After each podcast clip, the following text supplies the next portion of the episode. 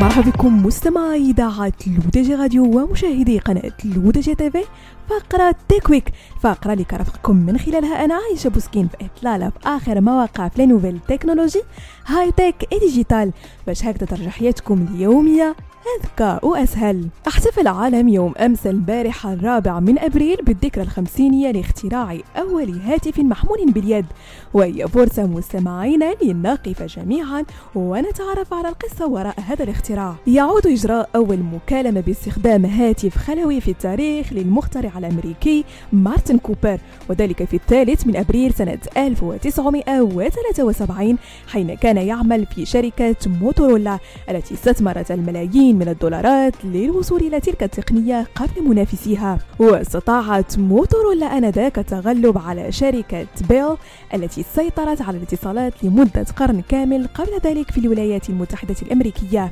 وكانت بيل أول من طرحت فكرة الهواتف المحمولة عقب انتهاء الحرب العالمية الثانية واستطاعت تركيب هواتف بالسيارات بنهاية ستينيات القرن الماضي نظرا لاعتماد تشغيلها على بطاريات كبيرة الحجم. لكن مع بداية السبعينيات جمع كوبر فريقا ضم خبراء في أشباه المواصلات والمرشحات والهوائيات عملوا على مدار الساعة لمدة ثلاث أشهر حتى توصلوا إلى أول هاتف خلوي واحتفل كوبر باختراعه الذي تفوق به على غريمه جويل إنجل مدير شركة بيل وذلك بإجراء مكالمة معه قال فيها جويل هذا مارتن كوبر أتحدث إليك من هاتف محمول لكن هاتف خلوي حقيقي شخصي محمول باليد وأضاف المخترع البالغ من العمر 94 عاما كان هناك صمت على الطرف الآخر من الخط.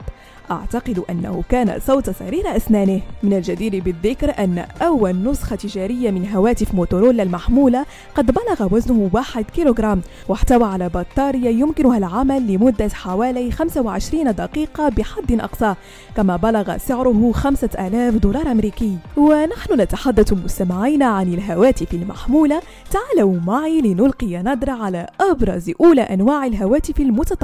يعود أول ظهور لهاتف ذكي شركة IBM الأمريكية مع هاتف Simon Personal Communicator المعروف اختصارا SPC والذي طورته الشركة عام 1994 تميز هذا الجهاز الكبير إلى حد ما بشاشة تعمل باللمس بالإضافة إلى عدد من الوظائف التي لم تكن تسمى آنذاك بتطبيقات مثل الآلة الحاسبة. أما عن أول هاتف محمول مزود بكاميرا فقد كان السامسونج SHV 2000 كان هذا الهاتف قادر على التقاط 20 صورة فقط لكن يجب توصيله بجهاز كمبيوتر للوصول إلى الصور كما أن هاتف J-SH04 لشركة شارب كوربوريشن كان أول هاتف محمول مزود بكاميرا لديه القدرة على إرسال الصور والذي تم إصداره سنة 2000 وأخيرا مستمعين أول هاتف محمول موصول بشبكة شبكة الإنترنت كان لشركة نوكيا مع هاتف نوكيا 9000